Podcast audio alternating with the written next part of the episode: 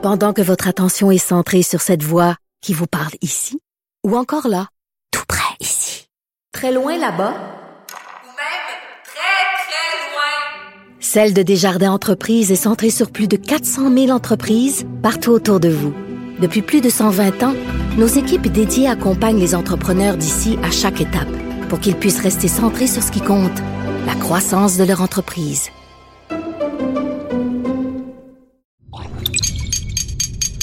Cube Radio.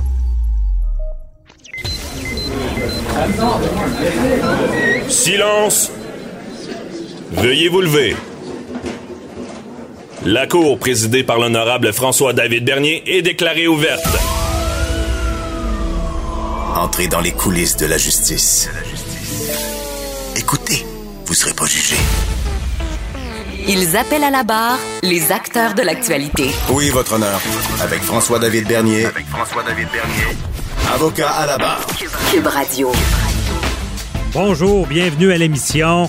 Euh, donc, c'est la journée aujourd'hui où est-ce qu'on répond à vos questions. Posez vos questions sur le 187 Cube Radio. Euh, sur le Facebook, Avocat à la barre répond à vos questions juridiques sans frais. Ensuite, euh, à l'émission, on a Maître Sharon Otis qui nous revient sur le dossier du drame de Wendake. Qu'est-ce qui se passe encore avec la DPJ? Elle a des révélations chocs à nous faire. Ensuite, Maître Boily qui est avec nous, qui nous parle des problèmes qu'il y a avec le port. Euh, il y a des contrats chinois qui sont donnés. C'est critiqué. Il revient là-dessus. Il y a Maître Jean-Philippe euh, Caron qui nous parle. C'est l'avocat qui a institué un recours contre Facebook. vous rappelez en raison de la responsabilité de, de ces gros joueurs-là. Et là, il vient nous parler du dossier de Gilbert Rozon, mais la partie de poursuite en diffamation contre Penelope McQueen et Julie Snyder. Et euh, votre émission commence maintenant. Vous écoutez. Avocat à la barre. Le drame de Wendake. Euh, deux enfants euh, qui, qui, sont, qui auraient été tués, évidemment, mais vous avez vu, il y a des accusations contre un, un, prévenu, là, qu'on on peut, il y a des ordonnances de non-publication. On ne peut pas tout dire dans ce dossier-là. Mais ça a fait réagir. Encore une fois, encore un drame qui survient. On parle de maladie mentale. On parle d'enfants qui sont tués. On parle de dénonciation à la DPJ. On avait, il y avait euh, des, des, des signaux d'alarme. Il n'y a pas de fumée. Il n'y a, pas, a pas de feu sans fumée. Mais il y avait de la fumée dans ce dossier-là. Et encore une fois, on se demande qu'est-ce qui s'est passé. Il y a une enquête, le ministre Carman qui, demande une enquête publique. Il y a une criminologue qui est nommée euh, pour enquêter sur la DPJ, pour qu'est-ce qui s'est passé dans ce dossier-là. Drame humain, on n'a pas le choix de parler à avocat là-bas avec euh, notre chroniqueuse Matt Sharon Otis. Bonjour. Oui, bon matin, Maître Berlien. Donc, euh, ce dossier-là, OK. déjà, le drame, c'est innommable. C'est toujours de voir des enfants qui, ont été tués. Euh, il y a euh, un accusé dans ce dossier-là. On en a parlé de tout ce qui c'est un meurtre deuxième degré. Ça sera à venir pour cette portion-là. Mais pour ce qui est de la DPJ, comment vous voyez, un, qu'il y a il y a des, des signalements puis il n'y a pas eu d'intervention. Et là, on veut une enquête publique euh, pour savoir qu'est-ce qui s'est passé, mais on se rend compte que, excusez l'expression, Michel Dionne, qui a été nommé une criminologue, a travaillé 35 ans à, la DPJ. On se rend compte que la personne qui va, qui va enquêter, ben, excusez, là, fait, comment qu'elle va pouvoir critiquer la DPJ si elle travaillait là? Euh, excusez, ça, il couche à la même place, il mange à la même place. Euh, comment vous voyez ça, Maître Otis? Ben, pour répondre, euh, je vais prendre au bon vos questions dans l'ordre parce que c'est une très longue question. Vous me parlez euh, des trois finalement qui n'ont pas été retenus. Regardez, je suis pas surprise. Là. On n'est pas jeté à terre personne. C'est comme ça. Il y a une défaillance euh, très grave dans le système présentement au niveau de la DPJ. On parle encore du cas de la petite Rosalie, de la dans le fond, de l'enfant la fillette de Granby. Oui, c'est ça, l'enfant martyr. Donc, en, ce sens que, et même moi, cette semaine, et, dans ce cas-là, dans le cas de Wanda il y a un des signalements, selon l'information qu'on possède à l'heure actuelle, qui aurait été formulé par la police. Mhm. Donc, moi, présentement, cette semaine, j'ai fait un, c'est mon premier signalement que je fais à vie à titre d'avocate, à titre d'auxiliaire de justice, parce que j'ai à craindre pour deux enfants et c'est une crainte qui est objectivée et j'ai pris la peine de faire un signalement, OK? Et euh, finalement, j'ai demandé, parce que les scanner ont été retenus, mais ce que j'ai demandé aux, supplémentaires, ce sont de prendre des mesures d'urgence. D'enlever les enfants de ce foyer-là. Les protéger, là, Les protéger, les mettre en sécurité comme on devrait toujours être proactif. Regardez, il a fallu que je me débatte et là, il a fallu que je lui explique aussi que, tu sais, je, je, moi, je suis, euh, en tout cas, l'instigatrice d'un projet avec la SPAD puis le Barreau du Québec pour la, la SPAD étant l'association des familles de personnes assassinées et ou disparues. Là, on ne peut pas parler d'infanticide à l'heure actuelle dans le cas de Michel Chicoine parce qu'on parle d'un meurtre au second degré. Cependant, ces, organismes-là, on n'est pas, tu sais, quand on appelle, on n'est même pas pris au sérieux. Il a fallu que je dise que j'étais l'instigatrice d'une formation qui va bientôt se donner euh, pour les membres du barreau pour qu'on me prenne au sérieux. J'attends la requête, là, parce que moi, les enfants, là, repartent chez l'autre partie, chez le parent qui est instable. L'intervenant m'a dit qu'il est instable, tout dans le cas, dans le cas OK? Et elle ne voulait pas présenter de mesures d'urgence. Donc, donc, donc pour bien comprendre, nos auditeurs, bon, on, parle du cas de, de, de mais là, vous, personnellement, dans votre travail, vous, constatez que deux enfants sont en danger imminent, sécurité compromise. Vous avisez la DPJ. Euh, ils vont retourner sous peu là, euh, avec, avec le parent problématique et on ne bouge pas en urgence. On laisse faire. Non. Ben, en tout cas, tout le moins, moi, d'habitude, si j'ai appelé D, là, je suis stand-by si le contentieux me notifie la requête, généralement, je devrais la recevoir à 11h30 aujourd'hui. Bien évidemment, on, on pré-enregistre, on est vendredi aujourd'hui. Et je devrais me présenter à la cour avec un avis de présentation pour 13h30 et je plaide à 2h. Si le, la DPJ, le contentieux de la DPJ ou l'intervenante, parce que il faut que l'intervenante fasse le travail pour... Donc, on voit qu'on n'est pas pris au sérieux. La police n'avait pas été pris au sérieux dans le cas Chiquam. Qu'est-ce que vous voulez qui arrive de plus? J'ai dit à la à l'intervenante hier, j'ai dit regardez, moi quand j'ai prêté serment, ça voulait dire quelque chose, OK? Et, vous êtes là pour protéger les enfants. J'ai dit, je vais vous le dire, vous faites varloper, c'est ainsi. Euh, c'est un méchant temps. Ça serait le fun que dans, dans mon propre dossier, le lien d'arrivée Chicoine, elle dit Est-ce que vous faites la liaison avec le dossier Chicoine? Est-ce que c'est pour ça que vous êtes un peu plus frileuse?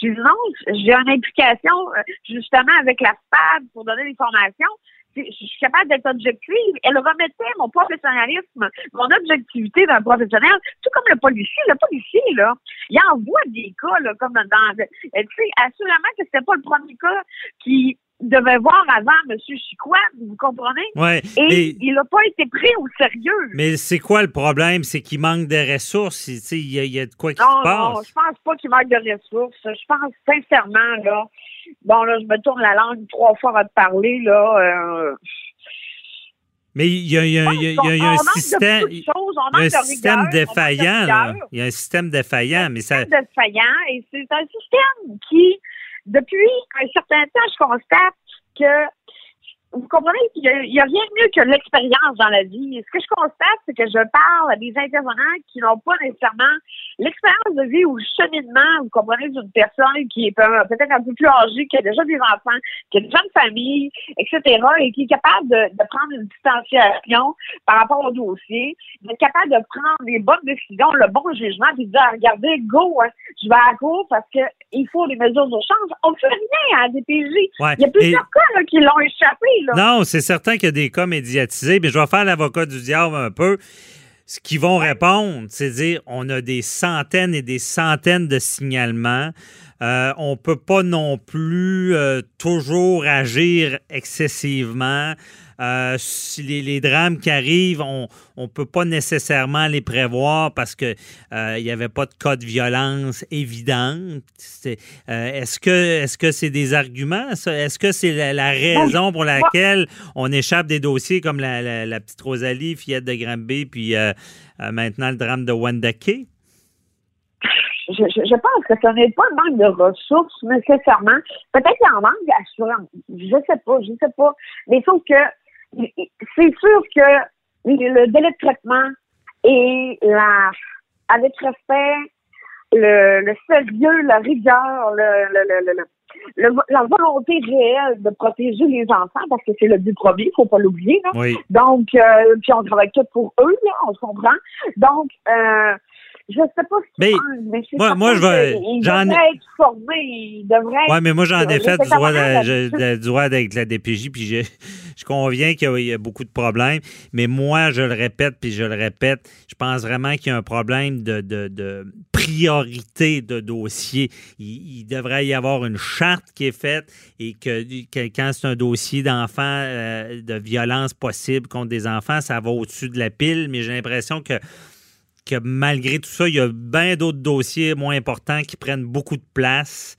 Euh, ah moins important ah en ah restant poli. Pour en les fermer, là. Ouais.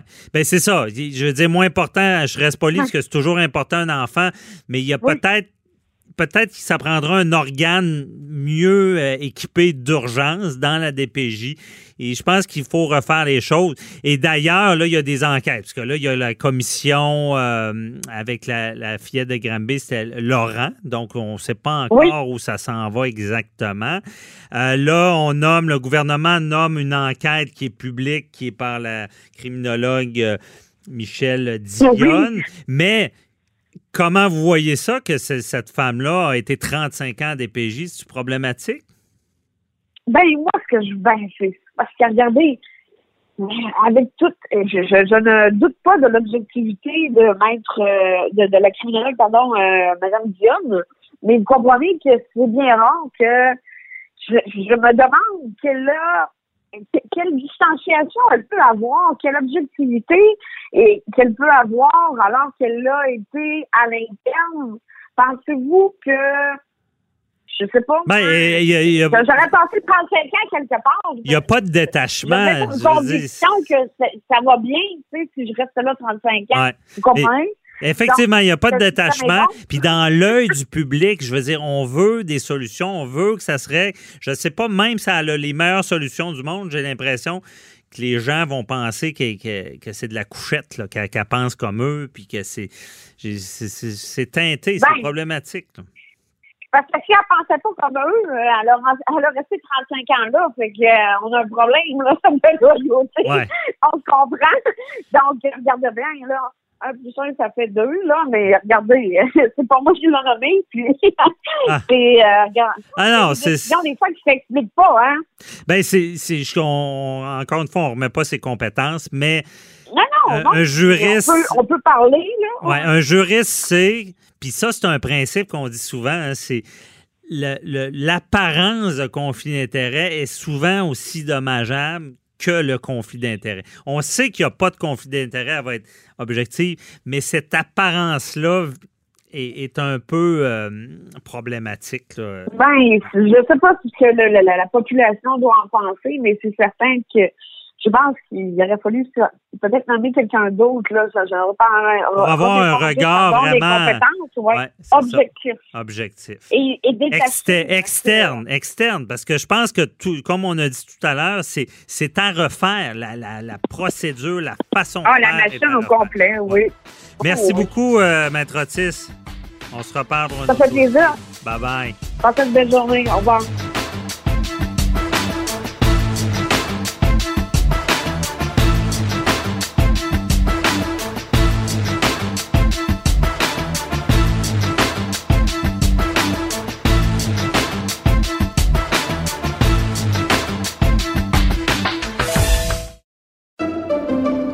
Pendant que votre attention est centrée sur cette voix qui vous parle ici, ou encore là, tout près ici, très loin là-bas, ou même très, très loin, Celle de Desjardins Entreprises est centrée sur plus de 400 000 entreprises partout autour de vous.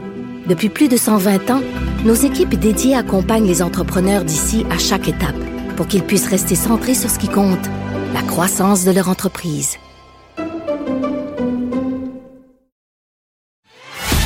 Avocat à la barre. Avec François-David Bernier. Des avocats qui jugent l'actualité tous les matins. Une entreprise chinoise serait euh, la source principale du financement d'un projet lié euh, à un port de conteneurs à Québec.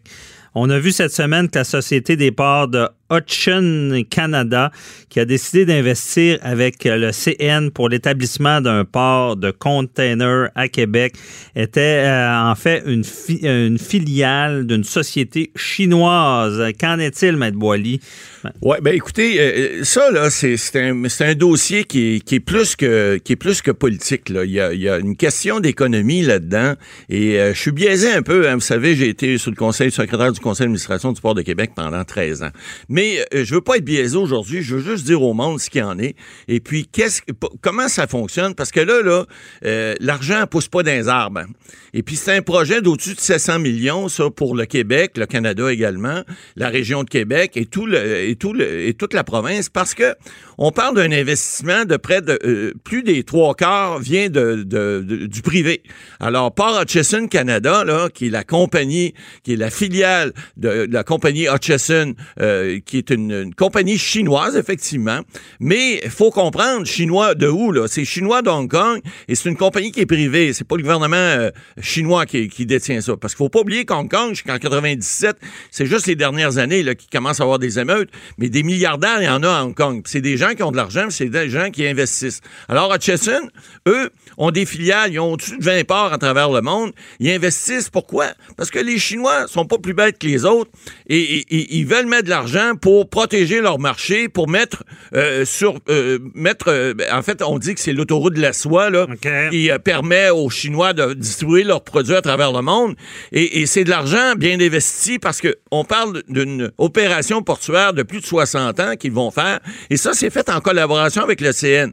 Le CN, est-ce que je sache, c'est pas une compagnie chinoise, c'est une compagnie canadienne qui elle a tout intérêt à avoir ces opérations là. Faut comprendre, il y a une petite guéguerre Québec-Montréal là-dessus là. Ça c'est plate à dire mais c'est vrai pareil. on en a déjà parlé à l'émission il y a plus d'un an, parce que le projet Laurentia du port de Québec euh, euh, a découlé d'un autre projet qui était Québec 2020 à l'époque, mais on a changé ça en projet de contenant. Pourquoi? Parce que le port de Québec a un avantage indéniable sur tous les autres ports euh, à inland, qu'on dit à l'intérieur des terres au Canada ou aux États-Unis. Il y a un fleuve qui s'en vient ici, puis à Québec, il y a une profondeur d'eau de 15 mètres. Vous n'avez pas ça à Montréal. Montréal, il y a un projet de, port de container d'agrandir à, à, contre-cœur c'est très bien, mais sauf qu'ils n'ont pas la profondeur d'eau. On l'a déjà dit à l'émission. Ici, à Québec, on peut accueillir des gros bateaux, des porte-containers de 5000, 6000 boîtes. À Montréal, on peut pas passer 3000. Alors, les compagnies mondiales qui maintenant ont des bateaux, vous savez, un bateau, là, lorsque ça va sur l'eau, ça flotte, euh, c'est de l'eau, là. C'est pas de la glace comme les Canadiens et Nordiques à l'époque. Ça, c'est de l'eau. Et ça prend une profondeur d'eau. Et si vous n'avez pas cette profondeur d'eau-là, ils vont aller ailleurs, ces bateaux-là. Alors, ça, cette firme-là chinoise qui s'en vient investir ici, c'est une manne pour l'économie d'ici parce que ça va amener de l'activité économique importante. D'abord, un, pour la région de Québec, pour, pour le Québec et le Canada. Pourquoi? Parce que ce sont des, des produits qui vont, oui, transiter des fois par le port de Montréal, parce que les plus petits bateaux peuvent prendre les conteneurs Québec, les amener à Montréal pour les activités économiques de la région de Montréal et du nord-est des États-Unis. Mais le reste, pourquoi le CN est là? Parce que ça, part par train. Et là, ça s'en va dans le Middle-Ouest américain ou dans le Middle-Est ou, ou tous les États du nord des États-Unis. Et ça, c'est un marché très, très, très important. Allez dans les grands ports à travers le monde. Euh, euh, vous en avez euh, du côté, de, par exemple, de la Hollande, vous en avez au niveau de la France, la Belgique.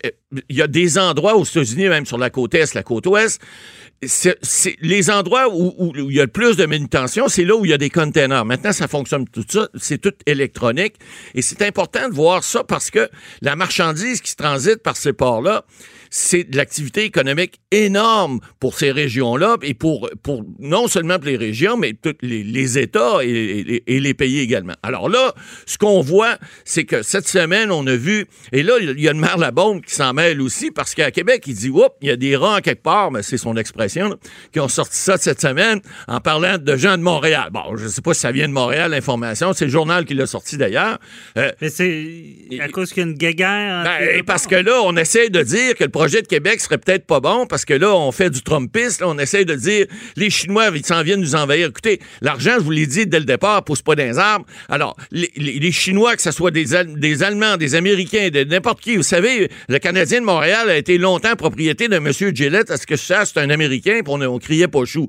Alors, c'est évident que lorsque c'est des projets d'envergure comme ça, surtout avec la pandémie qu'on a là, les gouvernements n'ont pas nécessairement des, les poches pleines pour pouvoir financer des projets comme ça, même si on demande plusieurs centaines de, millions de dollars d'investissement public, mais il y a un investissement privé, on parle d'un quart de milliard de dollars, au-dessus de 500 millions, euh, sur un projet d'à peu près 700 c'est important d'avoir, de, comprendre que la petite guerre entre, entre, entre une, une, région qui est Montréal et Québec, ça n'a pas sa place dans un dossier comme ça. Un dossier comme ça doit être analysé plutôt au niveau économique. au niveau politique, oui, c'est important que, parce que vous avez le ministre Duclos cette semaine, là, il faut comprendre que quand, je parle de Trumpistes, parce que les Américains, eux autres, ils veulent pas que les Chinois dompent, dans leur marché, qu'ils ils veulent garder l'hégémonie. Vous savez, Trump, qui dit tout le temps euh, euh, Keep euh, Great America Again, Keep America Great Again, garder l'Amérique encore belle et, bonne. Il y a peut-être pas tard, mais d'un autre côté, il faut voir aussi d'où viennent les investissements. Ben, je veux, veux pas être défaitiste, mais c'est sûr que quand un pays comme les Américains et que tu as un autre gros pays comme les Chinois qui débarquent, c'est que les Américains ont en quelque sorte les moyens de faire les projets ben, que les Chinois font. Ici, est-ce qu'on a les moyens de, ben, c'est une bonne question. D'investir, voilà. 500 euh, millions de plus.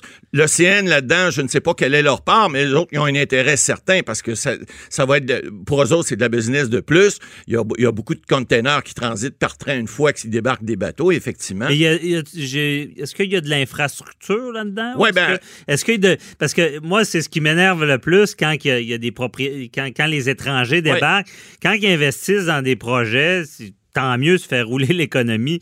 Mais quand ils investissent puis qu'ils deviennent propriétaires puis qu'il y a des infrastructures qui pourraient leur appartenir, c'est peut-être là que c'est plus ben, problématique. C'est le mais écoutez, vous avez le même problème avec les mines. L'exploitation du minerai, par exemple, sur la Côte-Nord et ben, autres. les Chinois eh, sont très forts là, là-dessus, mais vous savez, si vous voulez exploiter une, business, ça prend des sous. Et si vous n'avez pas de sous, ben, il n'y a pas de business. Surtout une mine, parce qu'une mine, 5 euh, millions, 10 millions, 20 millions, c'est de, de, poignée de change. C'est des c'est effectivement mais ça fait rouler l'économie, ça fait du travail pour les ben, gens. C'est pour développer, c'est c'est des milliards. Là, on parle d'investissement, oui, puis écoutez, il y a tout le côté environnemental qu'on parle pas, parce que là, souvenez-vous, l'an passé, on avait parlé, euh, Sylvain Godreau, le candidat défait maintenant au PQ, qui était euh, candidat qui voulait se, à, cette époque-là, voulait se présenter, avait dit qu'il était contre le projet Laurentia à Québec. On avait parlé en disant, lui, il disait plutôt, c'est le niveau environnemental. Ils veulent pas respecter les lois environnementales du Québec, ce qui est faux, parce qu'il y a une loi fédérale aussi qui s'applique, qui est très stricte. Donc, les, enquêtes environnementales vont être faites, ils vont être faits conformément à la loi. Maintenant, c'est évident, tu fais pas d'omelette sans casser des œufs. Alors, c'est des projets qui sont, sont de longue haleine. On parle de 2023 euh, avant de débuter, mais il reste que c'est, ce sont des projets qui méritent d'être regardés parce que, ben beau dire, les petits poissons dans l'eau, faut garder le,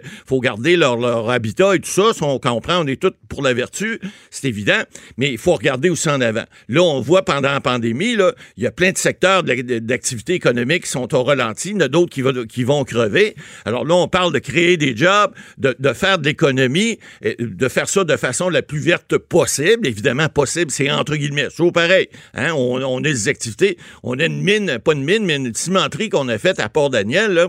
Euh, D'après moi, a créé plus de problèmes environnementaux que nulle part ailleurs. Mais on l'a fait pareil, parce qu'on avait décidé à l'époque que c'était quelque chose qui était important pour cette région-là. Bon, là, on parle d'un projet d'importance, vraiment important, non seulement pour la région de Québec, mais pour la province puis pour le pays également, parce qu'il faut pas oublier, les compétiteurs dans ce milieu-là, c'est pas c'est pas Montréal. Montréal n'est pas compétiteur là-dedans.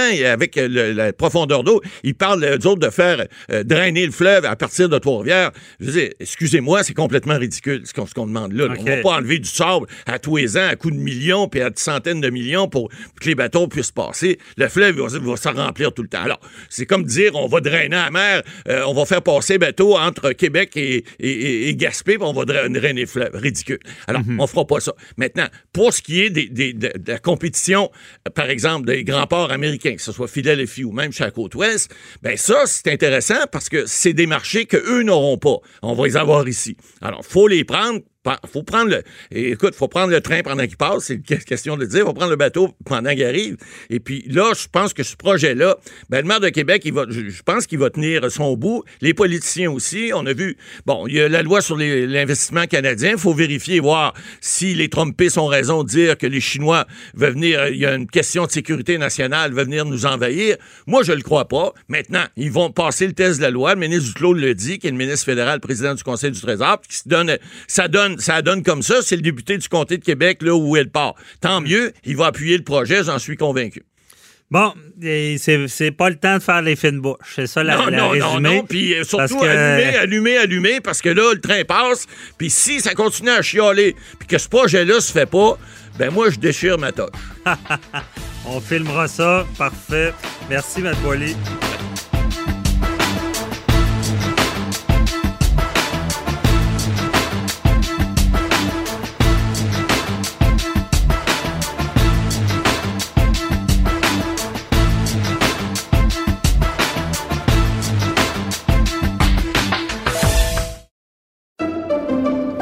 Pendant que votre attention est centrée sur vos urgences du matin, vos réunions d'affaires du midi, votre retour à la maison ou votre emploi du soir, celle de Desjardins Entreprises est centrée sur plus de 400 000 entreprises à toute heure du jour. Grâce à notre connaissance des secteurs d'activité et à notre accompagnement spécialisé, nous aidons les entrepreneurs à relever chaque défi pour qu'ils puissent rester centrés sur ce qui compte, le développement de leur entreprise.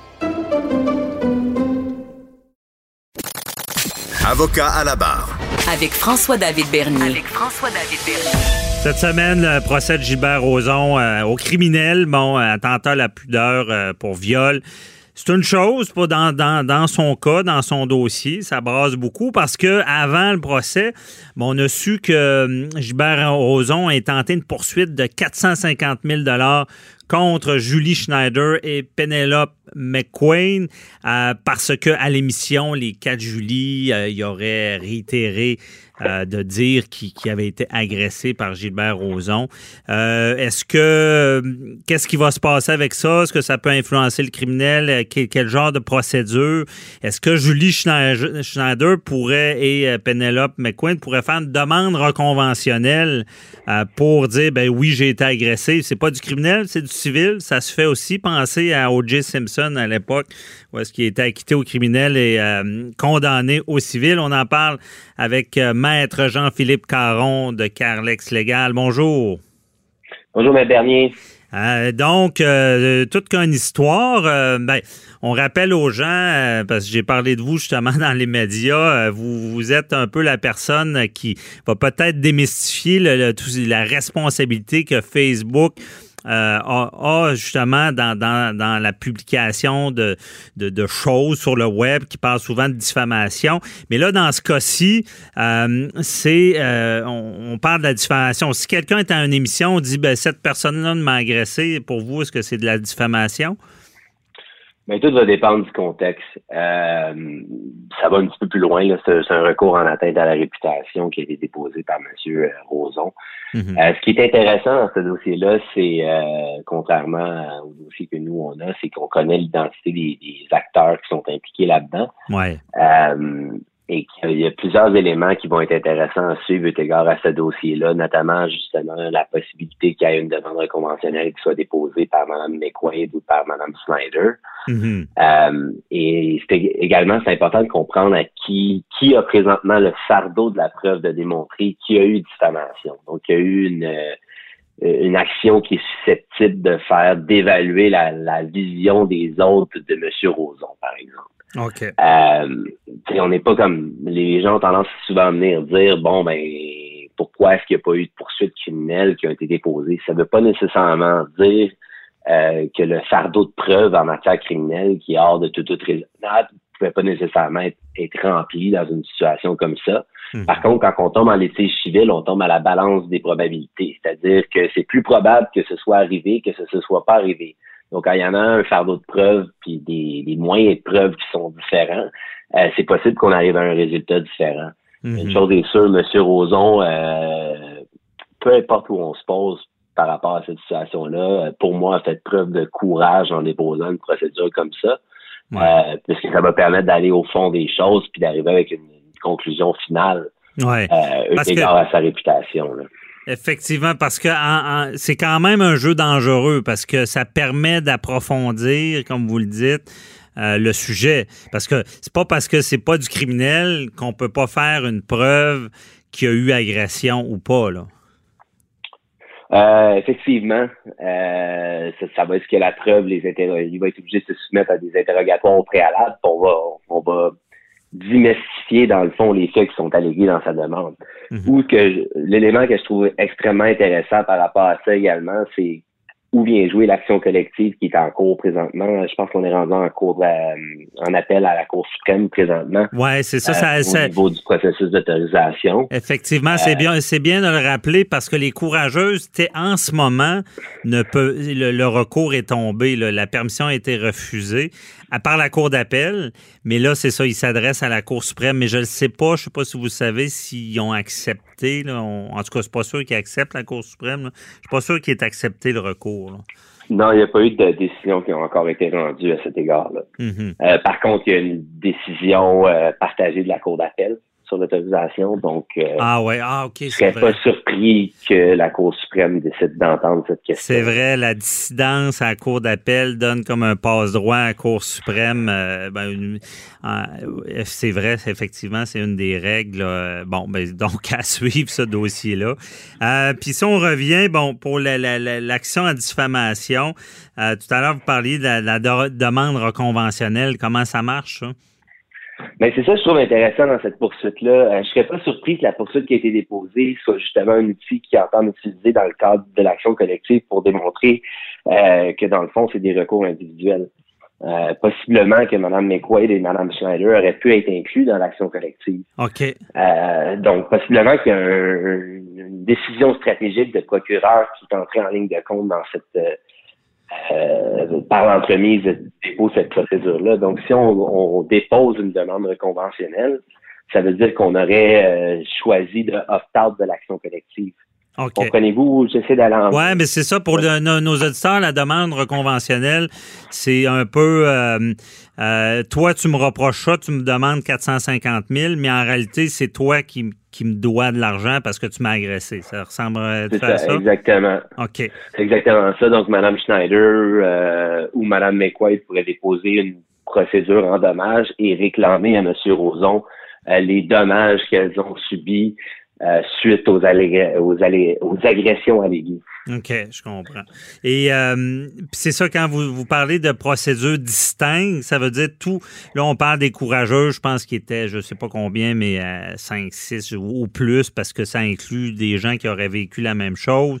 Et là, donc, il pourrait tout. Il pourrait, euh, Gilbert Rozon pourrait avoir plusieurs poursuites si l'action collective ne tient pas. Là.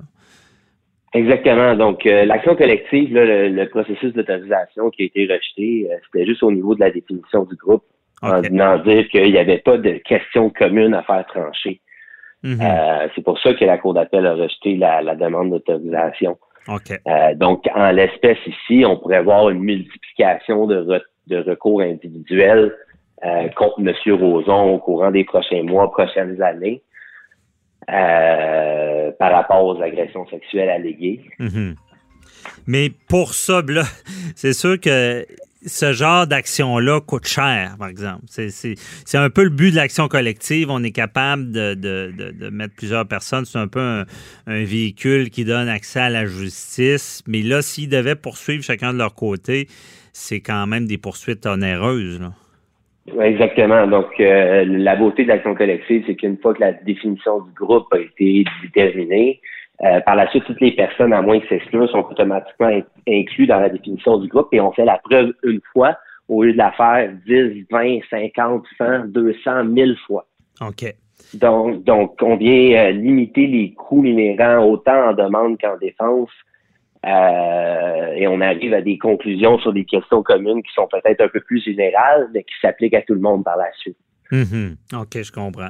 Et euh, dans, dans, cette action-là collective, euh, est-ce qu'on va revenir sur euh, la, la, poursuite en diffamation contre Julie Schneider et Penelope McQueen?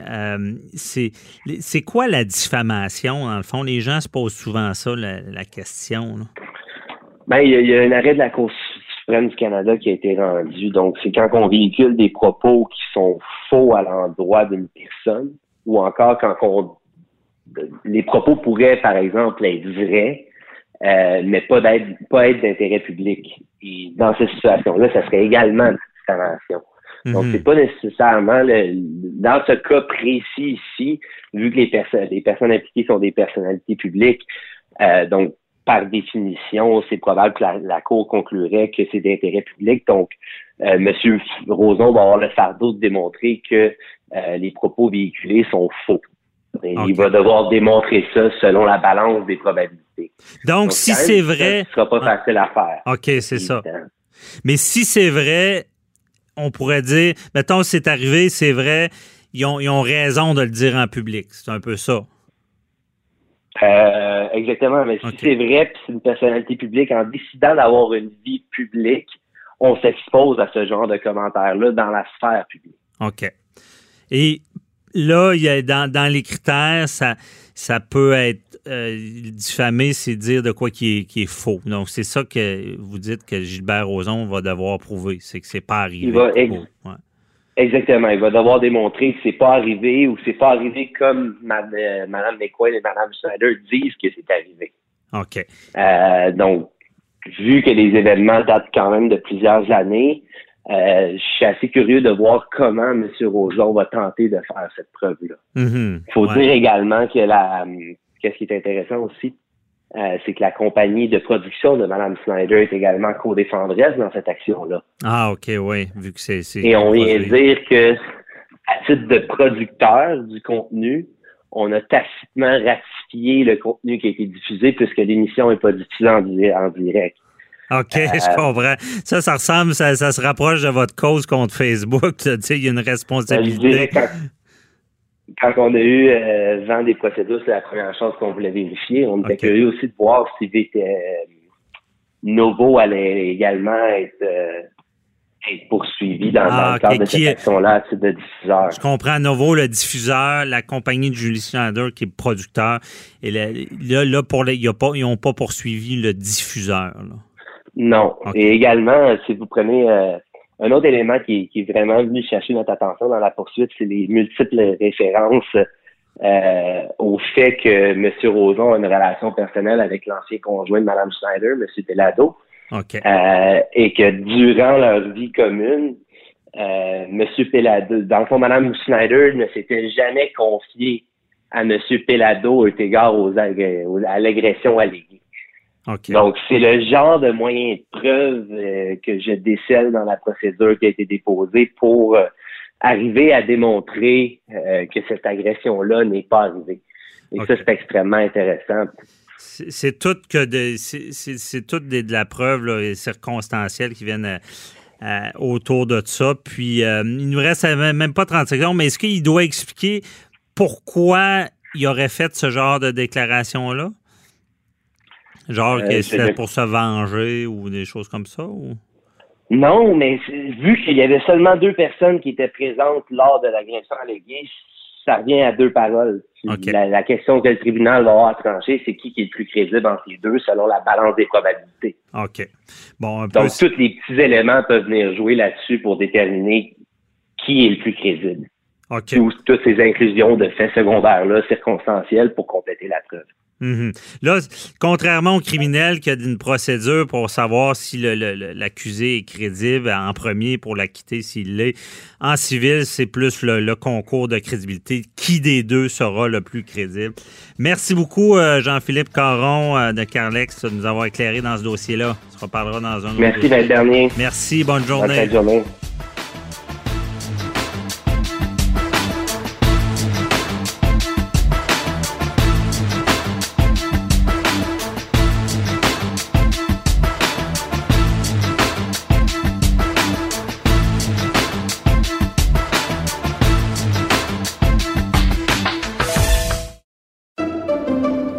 Pendant que votre attention est centrée sur cette voix qui vous parle ici, ou encore là, tout près ici, très loin là-bas, ou même très, très loin, Celle de Desjardins Entreprises est centrée sur plus de 400 000 entreprises partout autour de vous.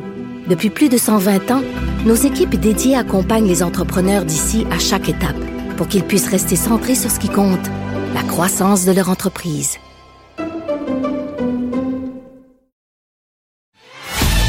Avocat à la barre. Avec François-David Bernier. Des avocats qui jugent l'actualité tous les matins. On passe maintenant aux questions du public. Oui, vous qui êtes assis, êtes assis dans votre divan, auditeur, vous vous posez des questions, évidemment. Vous voulez peut-être pas nécessairement payer 3, 400, 500 dollars pour euh, la poser. On est là pour vous à Cube Radio. On répond à vos questions pour vous éclairer avec Maître Jean-Paul Boilly. Bonjour, euh, bonjour, Maître Boilly. Oui, toujours sans Donc, frais. euh, première question, il y a Stéphanie de Bromont qui nous demande s'il peut, euh, pardon, Stéphane de Bromont Oh, nous demande s'il peut euh, prendre ses billets de ski familial pour cet hiver sans risquer de pouvoir les utiliser. Ouais, Euh, ouh. On a annoncé cette semaine, là, écoutez, là, il va y avoir. euh, oui, la réponse est oui. Euh, je pense que vous pouvez sans crainte le faire, en tout cas, jusqu'à au- en date de la mi-octobre, cette semaine. On est le 10 18 octobre. Mais ce qu'on a annoncé cette semaine, c'est que les stations de ski devraient ouvrir normalement. Puis ça, c'est toujours sous réserve d'eux, là. Mais Non, on a l'Halloween On sous est réserve ouais. de certaines règles. ouais, c'est ça. J'imagine qu'on on aura du ski. ski. sous réserve de certaines règles. Ouais, ben c'est ça. En fait, pour le ski, là, on, on a dit cette semaine qu'il va y avoir des conditions sanitaires à respecter dans toutes les stations de ski. Et là, là, on n'a pas précisé zone rouge, zone, euh, zone euh, jaune, orange, euh, on a dit toutes les stations de ski devront respecter ces, ces, ces directives-là. Alors, on dit que les skieurs et les planchistes, c'est toujours la même chose, les deux, là, de plus de trois ans, devront porter un cache un cache-cou ou un cache-visage. Écoutez, en ski, ça, se- ça se prête mieux. Hein? Souvent, on met même quelque chose par-dessus le nez parce qu'on a froid. Ouais. Alors, c'est, c'est, c'est encore plus de circonstances. Mais on parle de, même si, euh, par exemple, le ski, euh, au début, des fois, il y a des belles journées, même en décembre, euh, des journées moins froides. Alors, on va devoir mettre un cache, un cache-visage ou une cagoule. Enfin, euh, ça peut être un col roulé, mais quelque chose qui va cacher, le, enfin, au-dessus du nez pour empêcher, euh, évidemment, les, les particules de. Et on va devoir aussi, et ça, ça devient intéressant, comment les stations vont l'appliquer, là, monsieur? Euh, euh, oui, votre station, euh, votre préférée va pouvoir... Moi, je pense qu'on parle de distanciation, distanciation physique de plus de 2 mètres entre les amateurs de glisse, mais là, évidemment, ce que je comprends aussi de la directive qui a été émise, puis on, a encore, on parle encore de décret de 10 jours en 10 jours, là, c'est dans le dernier décret, c'est que la distancia- distanciation, je dois me dire avec ça, euh, physique va être respectée de 2 mètres. Mais lorsqu'on est une même famille, en plus, si on porte le couvre-visage, vous savez, les remontées de ski, bon, il y a les, les débrayables, des fois, là, qu'on peut embarquer trois ou quatre euh, personnes dans le même euh, siège, ou des fois, on parle de gondole, même au Mont-Saint-Anne ou au Mont-Tremblant. Alors, euh, il faut euh, prendre pour acquis que les stations de ski vont probablement demander si vous êtes dans la même famille, vous pouvez embarquer dans la même. Sinon, bien évidemment, à deux mètres, on parle d'une chaise débrayable à quatre, ben peut-être deux personnes, une dans chaque bout de, la chaise, en portant le masque. Euh, ben, on dit aussi dans les dans les, les chalets, dans les chalets de ski, vous allez devoir porter le couvre-visage. Évidemment, pas si vous êtes assis pour manger. Maintenant, encore là, il faudra garder Ouais. la distance de deux mètres. Écoutez, c'est encore le bon logique, euh, la logique qu'on a dans notre société en ce moment C'est ça. pour éviter la propagation. Ensuite, euh, il y a sur la ligne euh, 187 Cube Radio, sur laquelle vous pouvez poser vos, vos questions euh, de manière orale. Euh, Il y a Hélène qui nous demande, euh, dans le fond, si, si elle peut avoir un recours contre son ex-conjoint qui ne l'a pas protégé de menaces qu'elle a reçues d'une tierce personne. Euh, ouais, écoutez, euh, ça, c'est délicat un petit peu. D'abord, euh, bravo, Hélène, de, vous dites que vous avez un ex-conjoint. Ben, je vous félicite si euh, il était trop, on dit en anglais, pea soup, là, trop jaune pour vous protéger. Mais dans le fond, si c'est pas l'ex menaces. qui fait des menaces. C'est, elle, elle- elle sort avec quelqu'un, puis est menacé par une autre personne. c'est probablement des menaces, des menaces de, de, mort ou des menaces de, de, harcèlement ou quelque chose comme ça, mais il reste que si votre conjoint, vous savez, il y, a, une règle, vous savez, Maître Bernier, dans le code criminel qui prévoit que la non-assistance à personne en danger. Hein, c'est une règle, ça, qui est connue.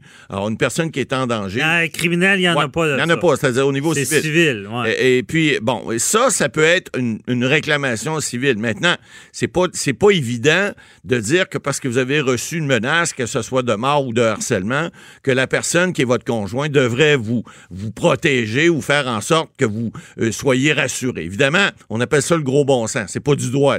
Alors, mais il reste que des gens qui sont victimes de harcèlement, ben, ou de, violence. Des fois, ça peut être de la violence juste verbale. C'est pas besoin d'être physique. Euh, bon, il y a, y, y a des endroits où les, bon, on peut porter plainte aux policiers. Si des plaintes sont portées puis il n'y a pas de suivi, les policiers décident de ne pas faire de suivi, ben, il y a quand même des endroits où vous pouvez euh, trouver des, des, des, euh, des, des, refuges ou en fait, si on, ne prend pas votre plainte, ben, vous pouvez toujours demander un mandat de paix euh, ce qui se fait au niveau pénal. Alors, euh, pour empêcher cette personne-là. Mais évidemment, si votre ex-conjoint n'a pas été assez, euh, pas, pas, été capable de mettre ses culottes pour vous protéger, d'abord, vous avez bien fait de le laisser parce que je pense pas qu'il méritait d'être avec vous, première des choses. Mais deuxièmement, ben, vous pouvez aller aussi, si la police prend pas votre plainte, ben, il y a des endroits aussi où vous pouvez vous réfugier. Par exemple, si vous étiez avec votre conjoint puis vous aviez un bail avec lui, ben, vous pouvez mettre fin au bail. Les gens savent pas ça souvent. Il y a un processus à la régie du logement qui est prévu. Vous avez des formulaires à remplir. Vous allez sur le site de la régie et vous pouvez mettre fin au bail avec un délai d'un mois, même de un à deux mois. Évidemment, ça vous prend des motifs suffisants. Il ne faut pas juste fabuler puis penser que. Mais si vous avez votre, votre santé, votre sécurité est en danger et que vous voulez plus rester à un endroit parce que vous vous sentez menacé, vous pouvez le faire. Évidemment, je connais pas toutes les circonstances du dossier là, mais cette dame-là, d'abord, a bien fait de pas être avec lui. Puis deuxièmement, ben, si euh, il y, avait, il y avait pas, par exemple, euh, vous avez pas euh, donné la protection suffisante lorsque vous êtes en danger, ben, il y a toujours un recours qui est possible au code civil, mais c'est pas évident. Pas évident, ça coûte cher. Mais là, on, on payer les avocats, ça, ça coûte. Faudrait prochaine fois, il faut donner un peu plus de détails sur la ligne parce que hum, on sait pas vraiment qu'est-ce qui s'est passé là-dedans.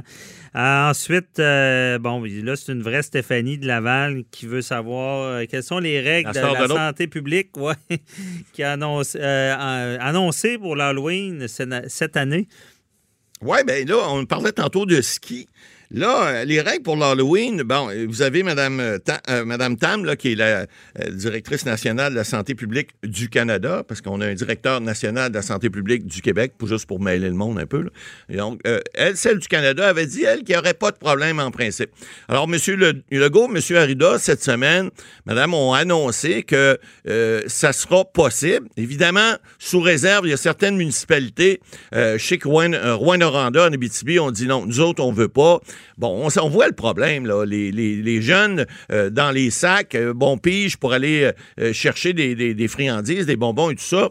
Bon, on a donné certaines recommandations, qui encore là, c'est le gros bon sens. on n'a pas besoin d'un décret ou d'un règlement pour ça. Mais on, privilégie cette année de dire aux gens, ben, écoutez, au lieu de faire piger les enfants dans un, souvent, on met une citrouille ou une boîte ou un sac, puis ils pigent des bonbons là-dedans, ben, on vous, on vous soumet ou on vous suggère très fortement de les donner vous-même, les bonbons. Alors, les, friandises et, d'acheter, ne pas donner des, bonbons comme ça euh, en vrac, mais donner des, trucs qui sont euh, en sachet, par exemple. Bon, on parle euh, peut-être des bords de chocolat, ça peut être des chips. on sait que, bon, l'Halloween, c'est pas la journée internationale des, dentistes. Les jeunes, ils prennent des caries en masse, puis bon, mais c'est une fois par année. Bon, mais il reste que soyez quand même vigilants. On demande aussi de rester à deux mètres. C'est pas évident. Les petits poux, des fois, ils s'en vont, puis bon, ils, ils voient des amis. Ça, c'est pas facile. Ça, c'est pas facile. Mais honnêtement, moi, je sais. On, recommande. On sait d'avance Ouais, écoutez, la police va être là pour donner des contraventions? Ben non, sûrement pas aux enfants. Mais on vous demande de rester dans un noyau familial autant que possible, donc de ne pas passer l'Halloween entre amis. Ça aussi, ça va être difficile parce que les jeunes jeunes, ça va, là, partir la petite famille en chambre, mais les, les, les, les, ados, ben évidemment, à partir de 12-13 ans, généralement, il n'y a, passe plus, mais il y en a qui le font encore, mais à, 7, 8, 9, 10 ans, ils aiment ça, faire ça avec leurs amis. C'est ça, c'est le fun. C'est ça qui est le fun. Moi, je me souviens jeune, c'est ce qu'on faisait. On se mettait des masques improvisé parce qu'on n'avait pas d'argent pour l'acheter, mais il reste que c'était ça qui était le plaisir. Alors, ça va être difficile cette année, mais on vous demande de respecter ça. Donc, passez-le avec votre petit frère, votre petite soeur, en famille, et puis euh, essayez de ne pas être entre amis ou rester à distance autant que possible. Le 2 mètres, il faut qu'il soit respecté parce que c'est un nœud de propagation. On le sait, là, ça, va être un nid, pas un nœud, mais on va frapper un nœud si on a le nid de propagation. Ouais. Moi, je comprends. Euh, L'Halloween, c'est important, mais euh, les, les, les enfants, il faut les protéger. Non, non, mais il y, en a qui disent que c'est plus important que Noël pour certains enfants. Je comprends, mais j'ai l'impression qu'on va regretter du côté du ministère. Ça se pourrait. Euh, pas public, mais de, la santé. De parce que je pense pas que personne va respecter les règles. Je pense qu'il va y avoir beaucoup d'attroupements, s'il fait beau surtout.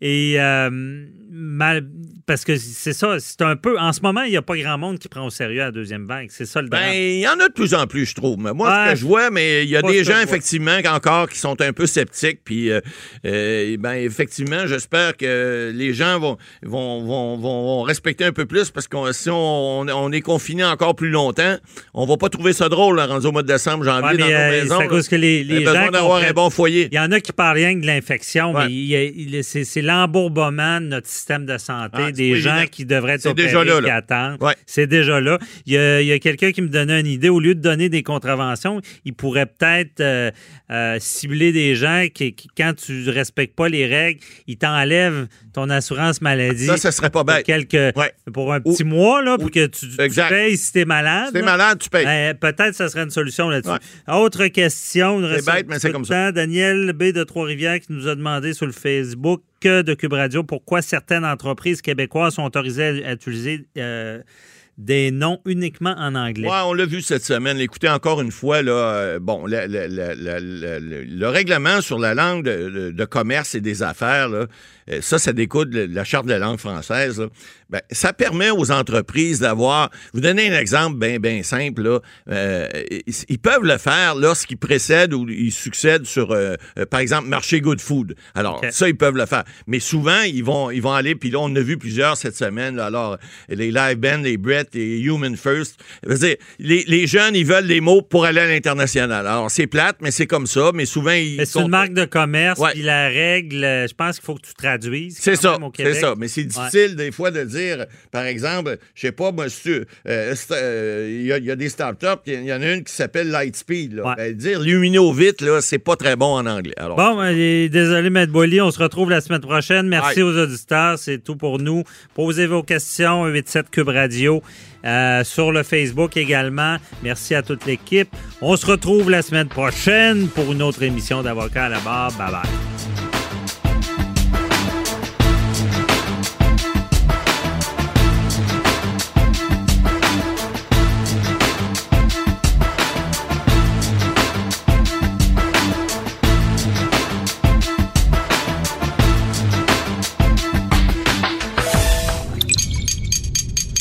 Cube Radio.